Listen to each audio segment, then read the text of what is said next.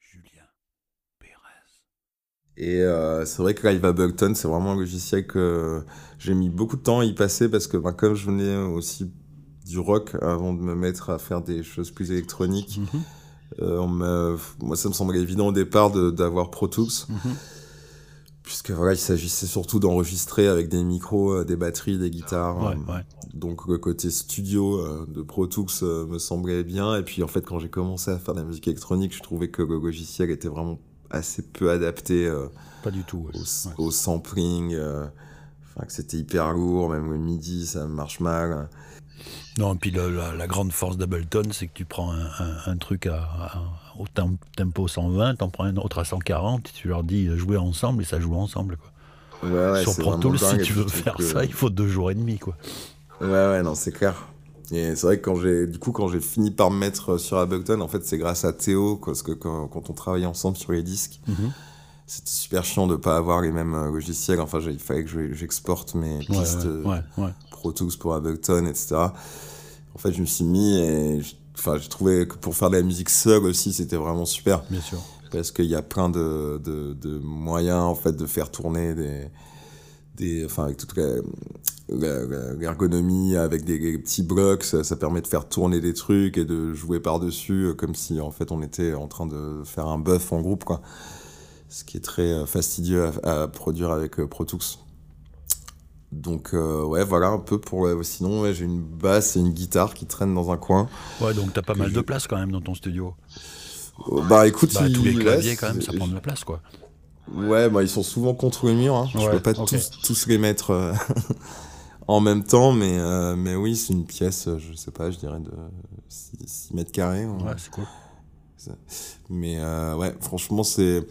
Moi, j'aime bien avoir le- mon studio chez moi. C'est vrai qu'il y a beaucoup de gens qui ont besoin de sortir de chez eux pour avoir euh, une séparation entre le lieu de vie et le lieu de travail.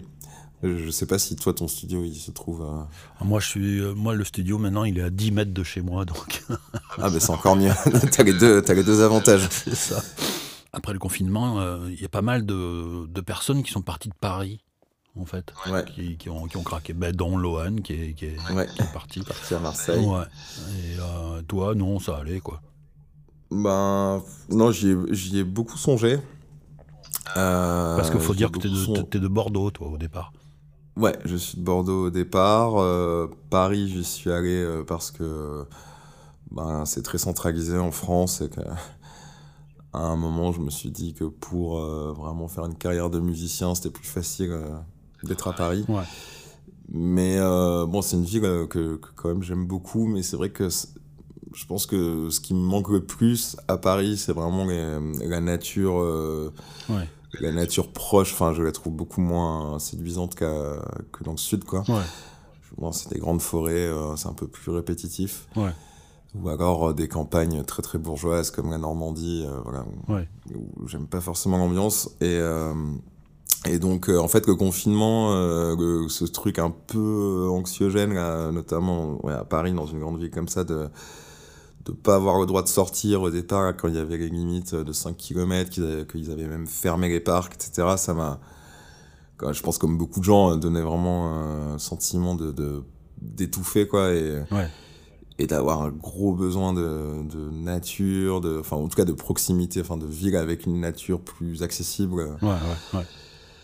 Et, euh, et donc voilà, j'y ai songé, mais c'est vrai que lorsque les, lorsque la vie a repris de manière normale, il y a eu aussi bah, tout ce que j'ai, tout ce que j'avais oublié, euh, c'est-à-dire bah, tout, tout, tout- toute, euh, l'effervescence culturelle de Paris qui a repris. Et, Ouais. c'est quand même quelque chose qui me qui me plaît bien et puis aussi euh, pour le bah, pour le travail en fait hein, parce que mon ami bosse à Paris que moi j'ai quand même beaucoup de contacts ici et que bon l'un dans l'autre enfin dis- disons que c'est pas quelque chose que que j'exclus complètement euh, dans le futur de quitter cette ville mais euh, je me sentais pas prêt à le faire euh, tout de suite quoi Bien sûr. et puis le fait d'avoir des amis qui sont partis un peu partout ben ça donne plein d'occasions pour pour quitter Paris ponctuellement donc c'est c'est pas mal aussi Ouais, ouais, ouais. Ça fait combien de temps que t'es à Paris, toi? Euh, moi, ça doit faire euh, 12 ans, je pense. Ou... Ouais, un truc comme ça. Bon.